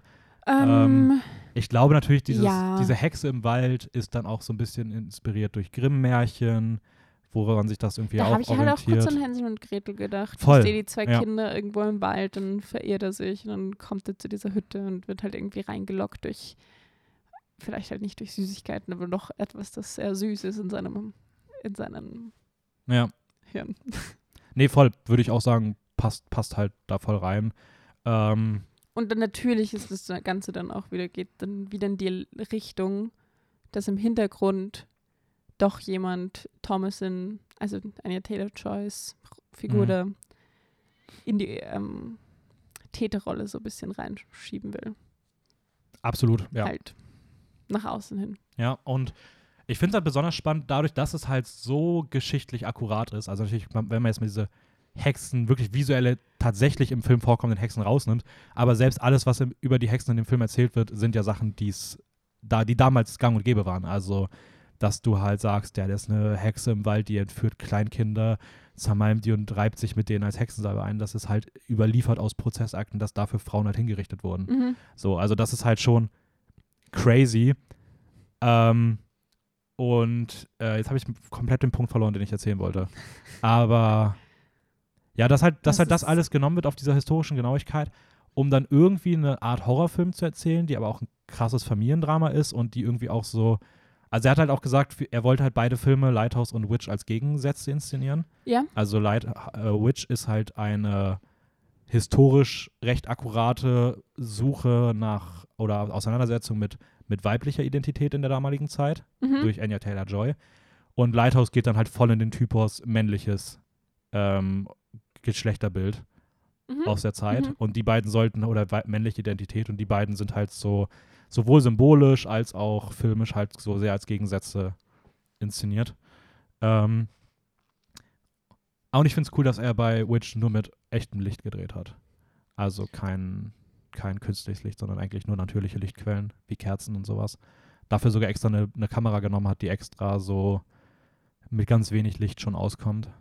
Ja, das ist cool. Ähm, Ja, das trägt wieder bei zu dieser Deta Detailarbeit, was das Historische angeht, weil natürlich künstliches Licht Ja. gab es halt nicht. Aber- Voll, ja. Ähm, ich habe mir noch drei Sachen aufgeschrieben. Mhm. Einmal noch, dass äh, am Ende, dass sie am, äh, am Ende dann nackt in den Wald geht, ist halt auch so ein Zeichen für Sünde. Also das ist ja auch in der Bibel und so weiter. Wenn du nackte Zeichnungen irgendwie siehst, ist das immer mit Sünde behaftet im religiösen Kontext. Ähm, was auch interessant im Kontext des Films zu sehen ist. Und zwei Fun Facts, ähm, die jetzt mal weg sind vom eigentlichen Film. Ja. Äh, The Witch war ja sein Regiedebüt. Wie gesagt, das finde ich auch schon. Also für ein Regiedebüt ist das schon Ja, das ist schon ich wild. weiß auch nicht, wie viel Arbeit. Also, das muss ja so viel Arbeit gemacht haben. Du bist ja auch noch gar nicht so in der Struktur drin. Also, diese ganze Recherche, alles aufbauen, dieses ganze akkurate Umsetzen, das muss so viele Jahre gedauert haben, das vorzubereiten. Und dann so, ja, ich mache jetzt mal einen Spielfilm. Ja, das ist also komplett crazy. Anyways, zumindest der Film sollte dann ins, am Sundance Festival ähm, uraufgeführt werden und hatte kurz vor Filmstart äh, noch nicht ausreichend Förderung. Also der war finanziell nicht abgesichert. Ähm, und er hat den dann auf einer Vorversion, also einem Abzug vom Original, hat er dem dann Chris Columbus und seiner Tochter, die beide zusammen irgendwie eine Firma haben, mit der sie NachwuchsregisseurInnen irgendwie unterstützen, gezeigt. Und die haben dann, waren so begeistert, dass sie den Film dann kurz noch kurz vorm Start äh, Rest gefördert haben. Mhm. Ähm, der Film kam dann beim Sundance Festival extrem gut an. Eggers gewann auch aus dem Nichts äh, direkt den Preis der Jury für, den besten, für die beste Regie.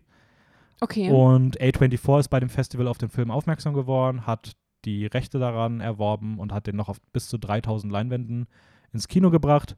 Der Film wurde daraufhin von zahlreichen KritikerInnen und auch so BBC-Listen und so weiter als bester Horrorfilm des Jahres, bester Horrorfilm des Jahrzehnts untereinander auch ausgezeichnet. Und ich weiß nicht, ich finde das einfach so, ich finde die Story irgendwie, wie der Film zustande gekommen ist, dadurch irgendwie voll faszinierend. Also, keine Ahnung, so, du, das ist schon cool. Das ist nicht so, ist so ein bisschen ein holpriger Weg, ja, aber, voll, also, aber er hat sich das halt dann voll erarbeitet und verdient, das Ganze. Ja. Und im Original wird der Film eigentlich mit zwei Vs am Anfang geschrieben. Also The Witch, das ist kein W am Anfang, sondern zwei Vs, weil es sich an die alte Rechtschreibung erinnert, in der es äh, äh, orientiert, in der es kein Oh. W gibt. Das ist aber nicht so. Nein, das ist nicht. Nicht bei Letterbox, glaube ich. Aber man sieht es bei dem Film in Also auf dem, läuft. Auf dem Coverblatt wahrscheinlich auch. Ich glaube, da sieht man es auch, ja. Okay, wild. Ähm, sieht ziemlich cool aus, wenn man es so schreibt. Das ist so ein richtig aggressives W dadurch. Weil bei mir in der Schrift, die ich habe, berühren sich die beiden Vs auch oben. Okay. Und dann sieht das so richtig so, ja, wie so eine, wie man so als Kind so früher sowas geschrieben hat, ähm, wenn du noch so Ja, Linien stimmt. hattest. Ja. Finde ich irgendwie auch cool. Ja, also dieses Cover finde ich ja überhaupt äh, org eigentlich. Vor allem, das schaut man sich ja davor an. Hier. Man schaut sich ja davor das Ding an und merkt nicht, dass da der Übeltäter schon abgebildet ist. Ja, voll. Hätte ich auch damals, also, nee, voll, aber auch da wieder, das ist ja auch wieder so typisch. Ich glaube, das sind so typisch Eggers und Aster, die halt eigentlich im Kern Drama erzählen und das aber im Horror-Genre ansiedeln, Ja. ihnen die Horrorelemente aber ein bisschen egal sind, was, nicht, was definitiv nicht abwertet. Aber ich meine, Midsommar beginnt damit, dass er dir im ersten Shot eine, eine, Decke zeigt, auf der die gesamte Geschichte steht. So, also wenn Ja. du da einmal hinguckst, weißt du alles, was in diesem Film passiert. Du weißt, wer stirbt, du weißt, wer der Böse ist, du weißt, was mit ihr passiert. ja, ja, voll. Und Aber du schaust halt nicht hin oder du schaust zumindest nicht so aktiv hin, dass du weißt, was. Ja. Außer du weißt, dass du hinschauen sollst.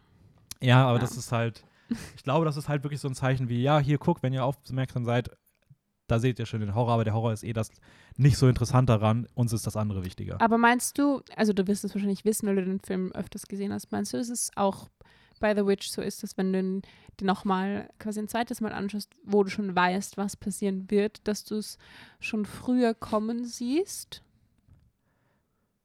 Ähm, also ja. Ja, wohl, also ich muss sagen, bei Witch gibt es für mich jetzt nicht so viele Hinweise, die während des Films dann wirklich das andeuten nochmal. Okay, weil das meine ich, ich meine auch, ich habe es nur einmal gesehen, deswegen kann ich es nicht so ganz, glaube ich, sagen. Aber ich würde auch eher sagen, sich halt, das hat sich halt doch so weit entwickelt. Mhm. Es war nicht so ein, Nee. wenn Würde du zurückschaust, dann haben sie dir eigentlich in der ersten Szene schon verraten, was in der zweiten oder in der dritten Ja, ja. passiert. Nee, also ich finde, so krass ist es bei dem nicht, aber Okay. ich finde trotzdem, dass sowohl, Muss ja auch nicht sowohl. The Witch als auch The Lighthouse meiner Meinung nach einen extrem hohen Wiederschauwert haben. Mhm. Also ich fand, wie gesagt, The Witch beim zweiten Mal jetzt viel, viel besser noch als beim ersten und ich fand ihn beim ersten Mal schon gut. Ähm, aber ich würde sagen, wir gehen mal rüber zu dem äh, zweiten Film, Ja. da wo wir in unserer Meinung wahrscheinlich noch ein bisschen weiter auseinandergehen. Mhm. Ähm, The Lighthouse 2019. Und wenn du magst, darfst du gerne mal ähm, erzählen, worum es geht. Soll ich es g- ganz kurz einfach auch Ja, zusammenfassen? nicht, brauchst du es nicht so ausführlich machen wie ich. Okay. Weil, also der Film spielt auch in New England, soweit ich weiß, auf einer Insel mhm, in den 1890er Jahren. mhm, Und ähm, es geht um zwei Leuchtturmarbeiter? ah, Leuchtturmwärter, würde ich sagen. Leuchtturmwärter, ja, Ja. Das, das ist ein besseres Wort. ähm, die ähm, quasi auf einer Insel mit dem Leuchtturm und dem Mhm. Licht gefangen sind und dort langsam die Zeit sich vermischt in ein Nichts und sie versuchen nicht in den Wahnsinn zu geraten. Was ihnen nicht so. Was gut ihm gelingt. nicht so gut gelingt. Ja.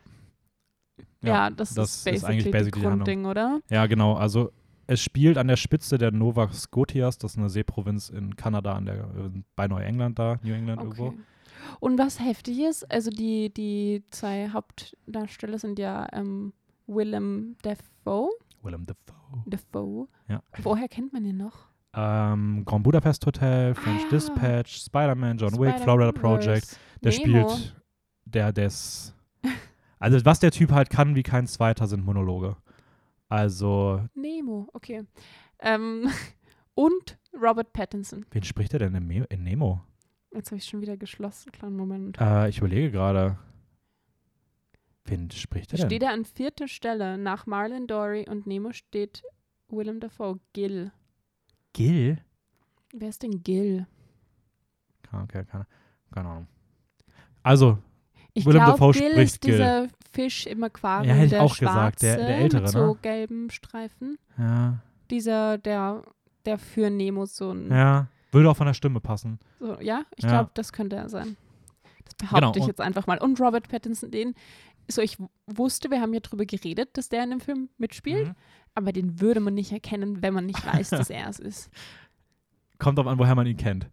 Also wenn man ein paar andere seiner Aber neueren Filme gesehen hat, dann ja. Okay, aber wenn vielleicht. du nur aus Twilight und äh, Harry Potter kommst, dann würde ich auch sagen, Ich habe den Typen nicht erkannt in der ersten Stunde. Irgendwann war ich so, warte mal.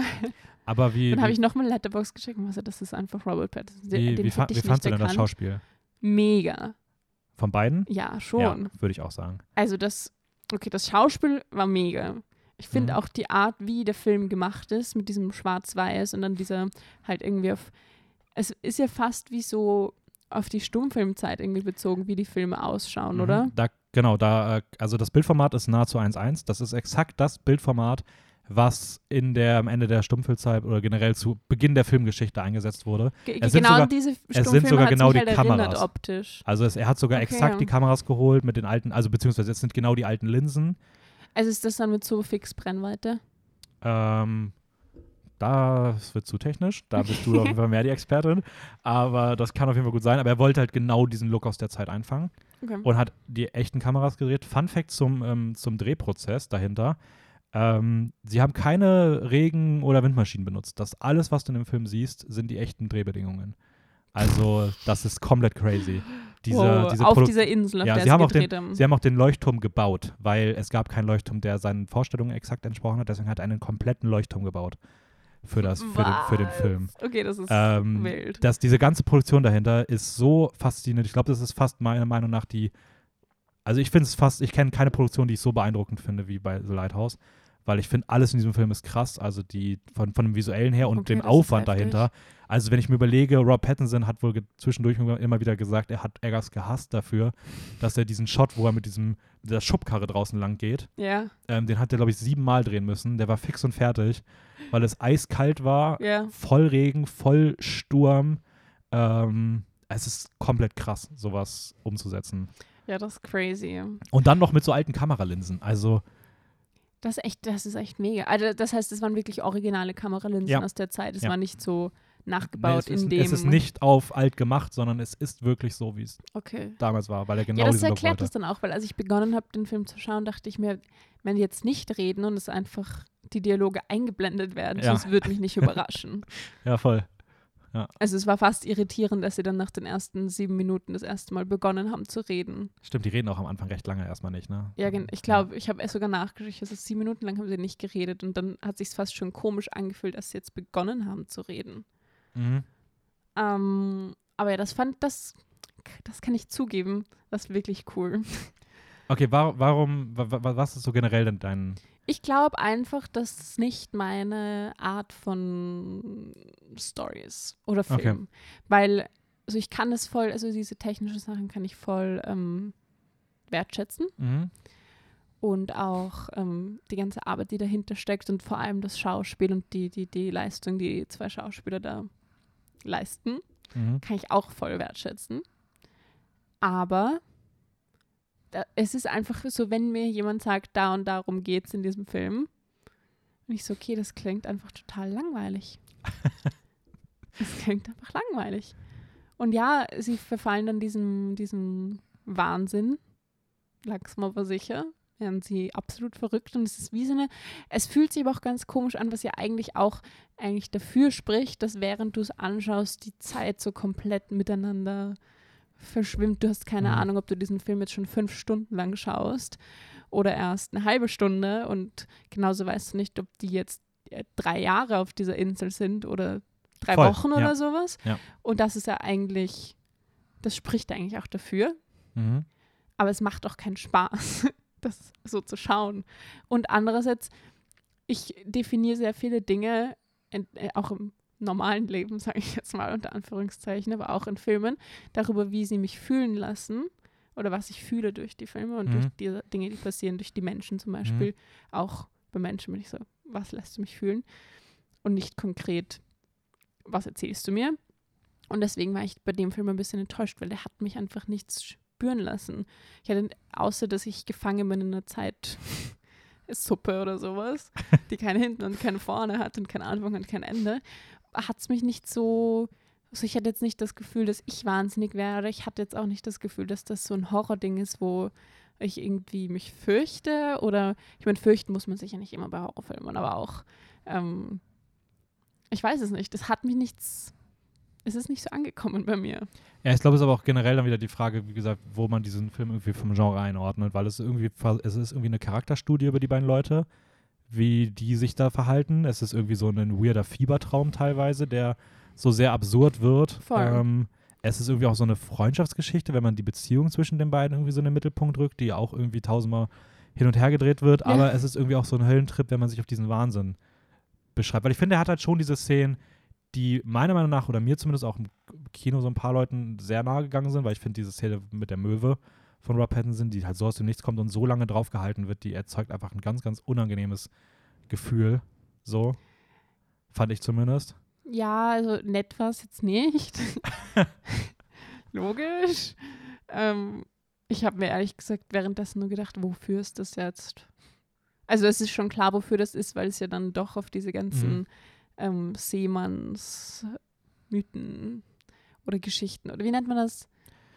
Seemannsgeschichten. Seemannsgeschichten ja. so quasi zurückführt. Ja. Wie, wenn du das machst, dann passiert das und jenes.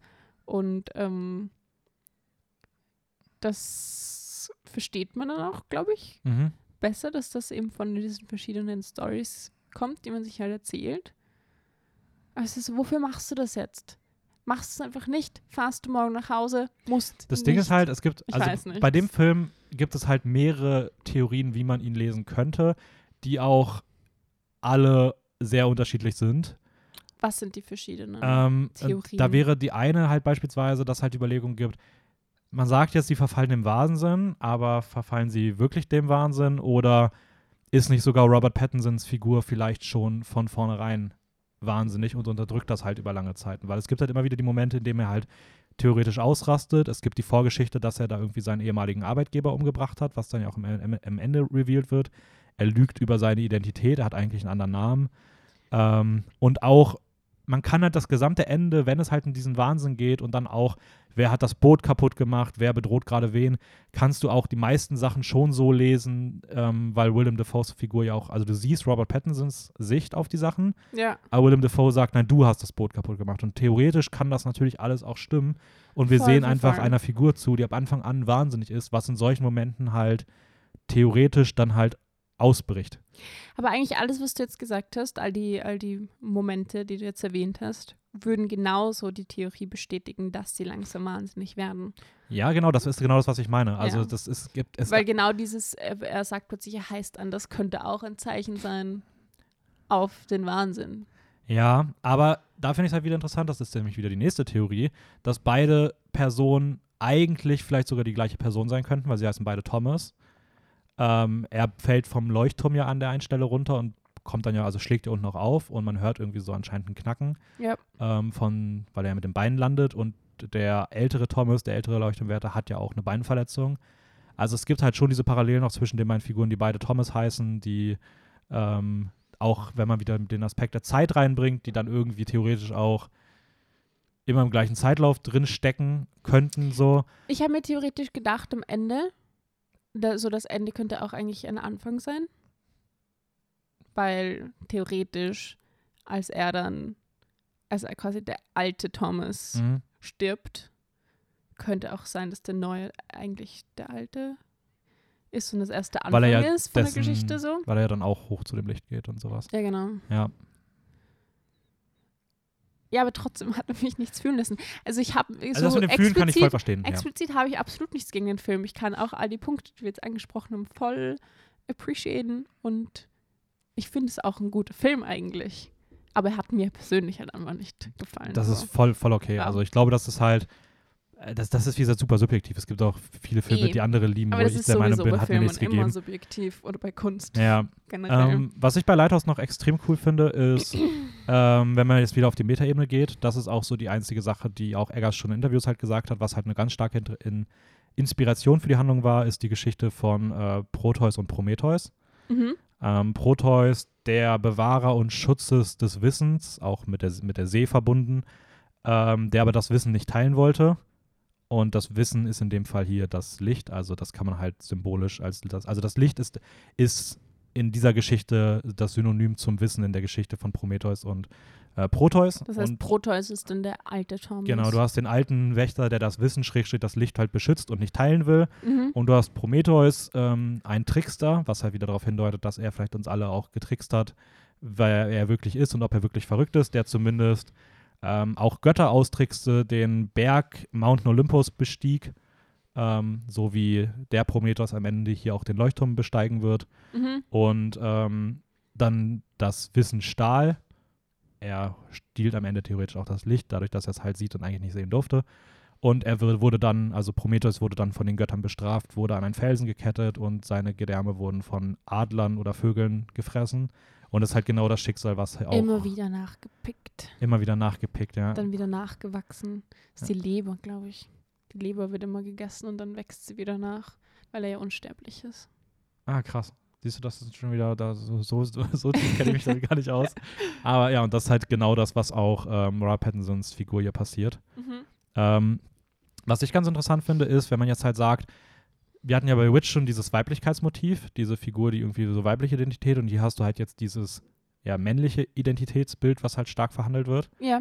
Ähm, dass du halt beispielsweise, also erstmal sind irgendwie so zwei Prototyp-Männer, also die beiden sind ja wirklich so, die sitzen da Alkohol trinkend, harte Arbeit machen, also ist ja voll in diesem stereotypischen Bild erstmal drin, was musste früher so ein Seemann irgendwie machen, ja, der muss ohne Rücksicht auf Wind und Wetter seiner Arbeit nachgehen und abends wird getrunken und äh, Scheiß auf Hygiene und sowas, also Mhm. das wird ja auch voll, voll äh, durchgezogen. Was ich halt interessant finde, ist, Eggers hat auch gesagt in einem Interview, dass er den Leuchtturm als Ort gewählt hat, weil er wollte, dass es, also, dass es halt aussieht wie ein, wie ein Phallus-Symbol. Also irgendwie sowas, was aussieht wie so ein männliches, erregtes Genital, das da irgendwo nach oben steht. Ähm, und damit irgendwie auch als Zeichen für maximale Männlichkeit Okay, Diente- so, was ich irgendwie. Also, wenn man, ich habe dieses letztes Semester Horror gehabt und wenn man das weiß, gibt es sowas eigentlich nahezu in allen Horrorfilmen. Also, jedes Mal, wenn da irgendwas mit Messerstechen ist, hast du eigentlich immer ein sexuell motiviertes Verhalten.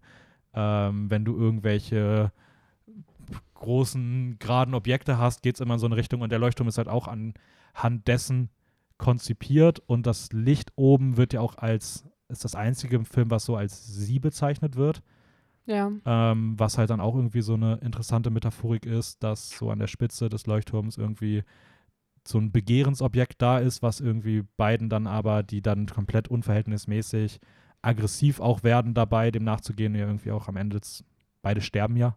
Ja. Ähm, und auch in der damaligen Zeit, was man auch in, also es basiert auch das natürlich wieder komplett auf Warte, so. beide sterben? Ja. Er wird ja, also Robert Pattinsons Figur wird ja auf diesen, an diesen Felsen gefest, gekettet und zu Tode gepickt. Ah ja. Und, ah ja, da hat man wieder Prometheus. Okay, ja, voll. ja, genau. Alles klar. Und ähm, Willem Dafoe wird ja, Ja, ja, voll, voll, voll. niedergehackt. Ja, das, genau, das weiß ich Ähm, noch. Das war sehr. Und Und gleichzeitig ist es halt auch dieser, dieser Drang ähm, dieser beiden Männer, sich irgendwie immer zu überbieten. Also die haben ja ständig so dieses, wie, auch wie früher, so jeder will irgendwie den anderen ausstechen oder diese Männlichkeitstrope besser sein als die andere Person.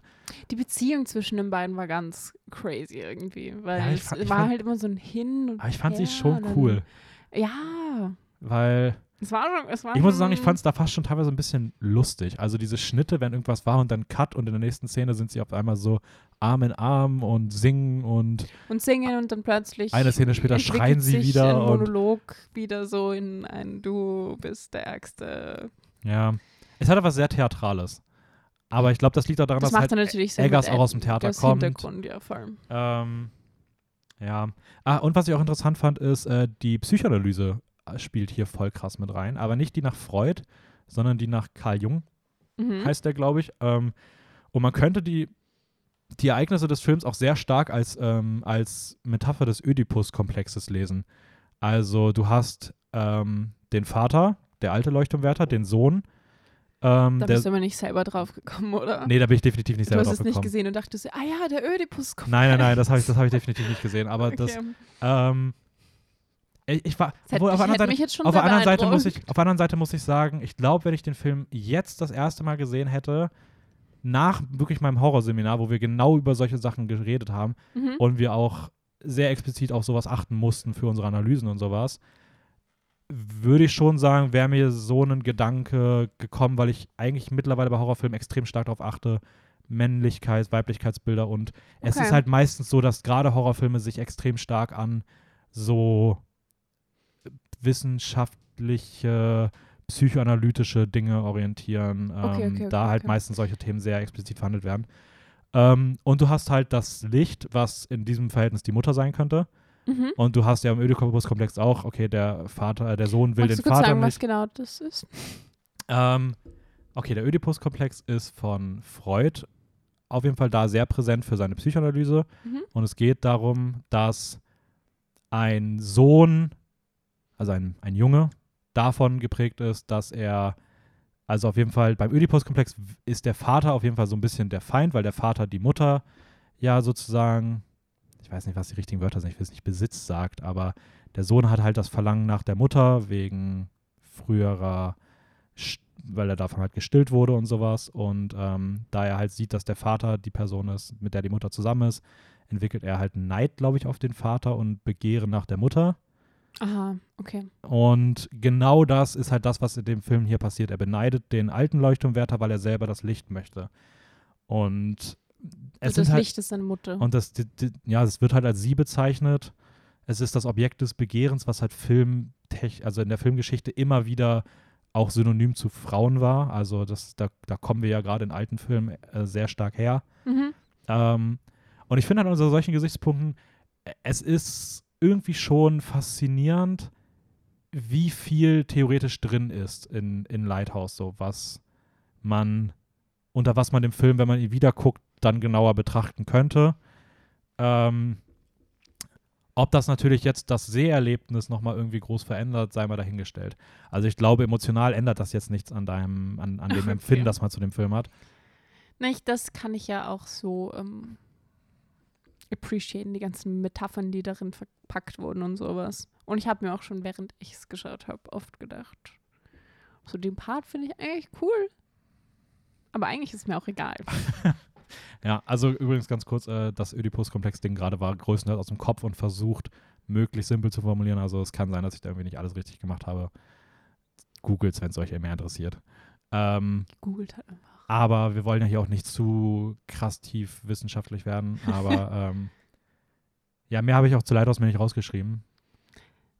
Aber ich auch nicht. aber vielleicht hast du dir mehr dazu rausgeschrieben. Ich glaube, es war also ziemlich das, was wir besprochen haben. Ein bisschen weniger wahrscheinlich Ja. sogar.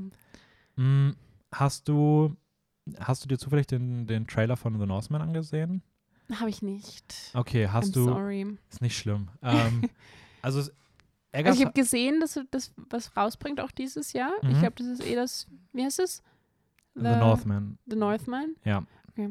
Das ist das, was er dieses Jahr rausbringt. Mhm. Aber wann genau ist noch nicht klar. Äh, ich glaube, oder? im April okay, das ist dann gar nicht mehr so lang. ähm, war bei mir, glaube ich, mein dritt- oder viertmeist erwarteter Film des Jahres. Mhm. Bei Raphael einen Platz weiter vorne als bei mir.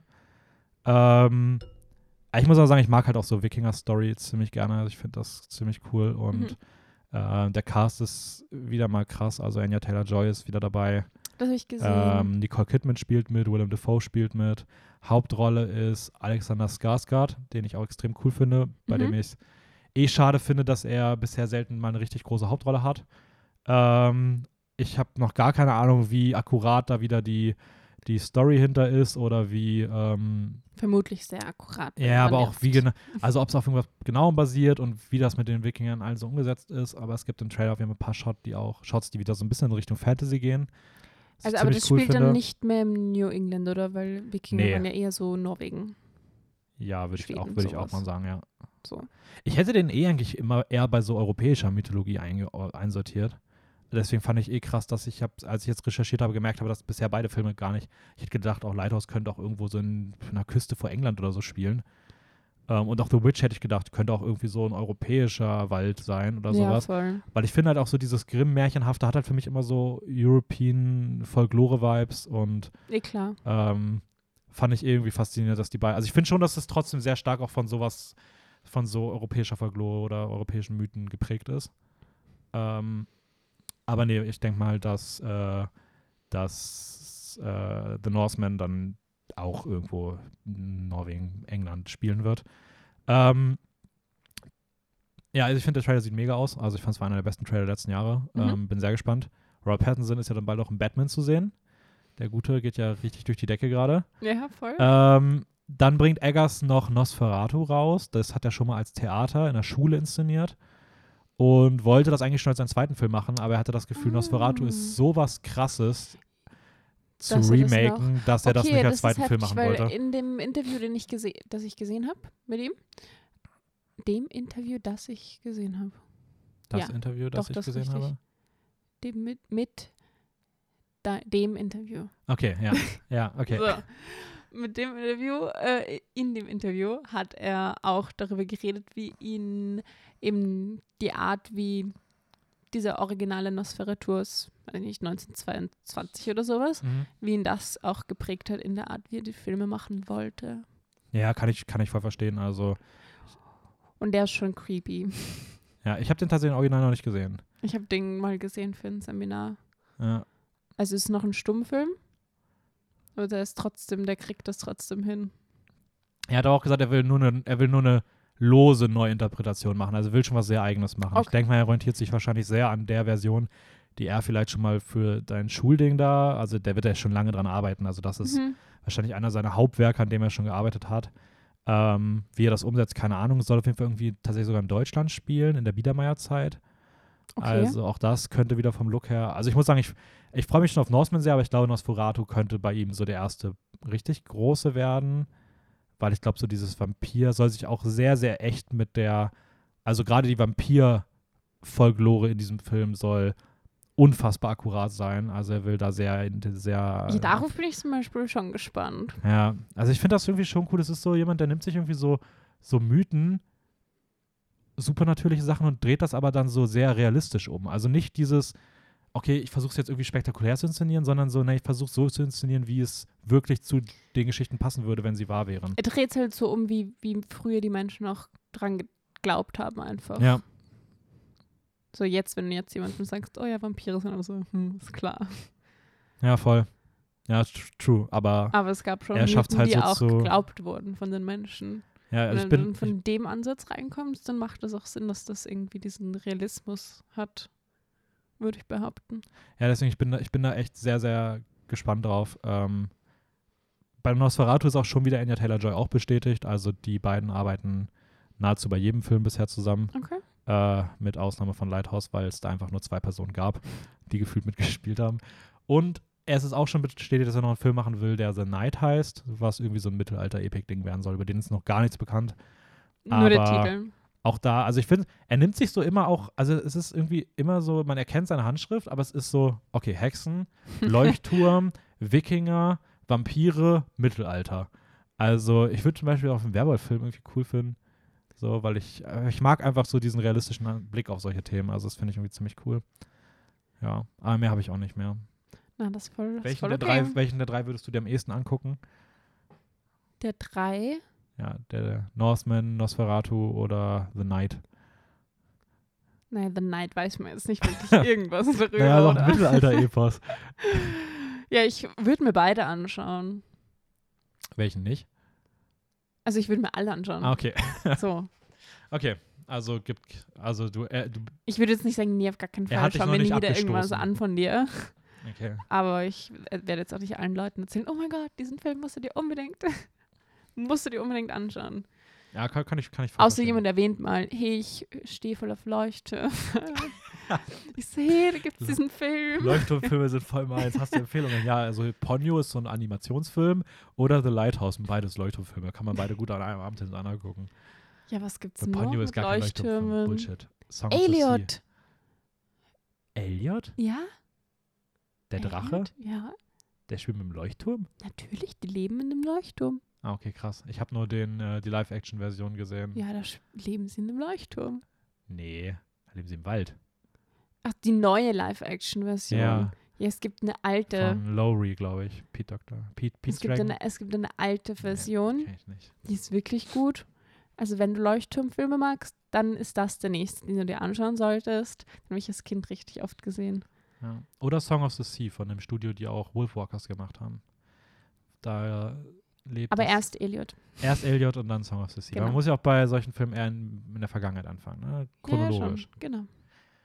okay. Okay. Ja, ging doch voll gut ohne, ohne Skript. Das war okay. Ja, ich finde, man hat es nicht gemerkt. Okay. Wenn du das glaubst, hoffentlich. Ähm, ja, wir sind dann, ja, wir sind dann für euch nächste Woche, nee, doch, nee, wir sind, für euch sind wir nächste Woche wieder zurück, aber live aufnehmen, das war jetzt die letzte Folge, die wir vorproduziert haben. Obwohl nächste Woche die Folge, die für euch dann erscheint, auch noch eine vorproduzierte ist, weil wir haben die schon eher aufgenommen, aber für uns heißt jetzt erstmal vier Wochen Drehpause, Aufnahmepause. Total Traurig eigentlich. Und wir kommen dann im, wenn ich mich nicht täusche, Anfang März sind wir wieder live dabei mit Folgen. Und bis dahin, alles Gute, gesund bleiben. Folgt uns auf Instagram. Filmjoker-Wien. Da Ja. verpasst ihr dann auch über die nächsten vier Wochen nichts. Und jetzt nur noch zwei Wochen, wenn die Folge raus ist. Ja, anyways, es ist kompliziert, wie die vorproduzieren. Ähm, ja, macht's gut. Ciao, ciao. Ciao.